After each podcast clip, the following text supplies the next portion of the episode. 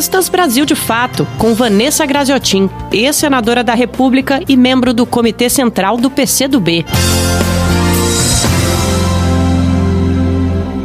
Olá! Nesses últimos dias, dois grandes acontecimentos marcaram e marcarão certamente, mudando o futuro e a trajetória da política no mundo, mas principalmente na América Latina. Eu me refiro a duas eleições: eleições na Bolívia e no Chile. Na Bolívia, no último dia 18, a população voltou às urnas para novamente eleger presidente da República, deputados e senadores.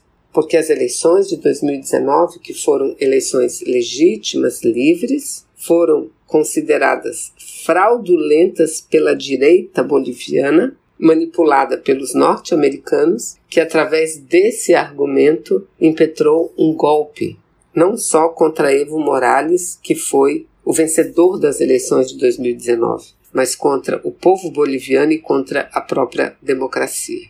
A partir do golpe, com a realização de inúmeros protestos, manifestações em todo o país, o povo conquistou o direito de retornar às urnas. E, retornando às urnas no último dia 18, deu uma vitória acachapante à democracia, às forças progressistas, ao partido de Evo Morales, ao MAS. Candidato do MAS, Arce foi eleito com mais de 55% dos votos contra somente 28% de seu principal adversário, Carlos Messa. O MAS também conquistou a maioria das cadeiras na Câmara dos Deputados e no Senado Federal, 56% e 58%, respectivamente. Ou seja, após já ter sido provado que não houve qualquer fraude nas eleições de 2019, e se não houve fraude, houve golpe na Bolívia, o povo pacificamente voltou às urnas e devolveu o poder ao MAS. Porque devolver o poder a quem encaminhava a Bolívia para o processo e o projeto de um país independente, soberano e que tinha como prioridade a inclusão social. O povo boliviano disse não aos americanos, disse não ao neoliberalismo e disse sim a essa política de soberania, de inclusão social. O outro fato são as eleições do plebiscito ocorrido no último dia 25 no Chile. Da mesma forma, um plebiscito fruto de grandes manifestações, de grandes protestos populares de um ano atrás.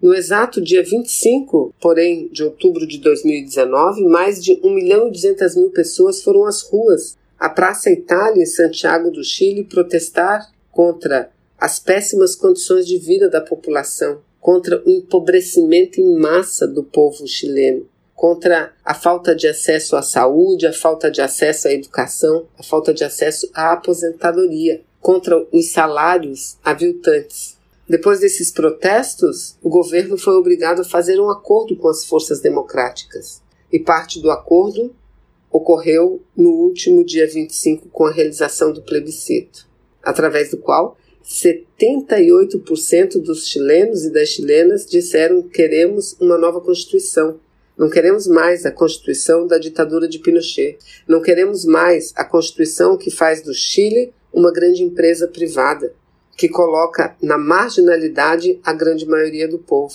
78% das pessoas disseram que querem uma Assembleia Nacional Constituinte exclusiva, paritária, 50% de homens e 50% de mulheres, para escrever uma nova carta que coloque o Chile num novo caminho, num caminho em que as pessoas possam ter acesso à educação pública, à saúde, à aposentadoria, possam ter acesso ao trabalho, mas a salários justos e direitos para a maioria do povo. Então foram dois grandes ensinamentos, duas fontes, chamas de esperança para a América Latina, mas para o mundo inteiro, que resistir, lutar, vale a pena. Vale a pena, porque o lado da verdade o lado da justiça é o lado de cá. A injustiça pode até vencer a batalha, mas jamais vencerá a guerra. Você ouviu Vanessa Graziotin, ex-senadora da República e membro do Comitê Central do PCdoB.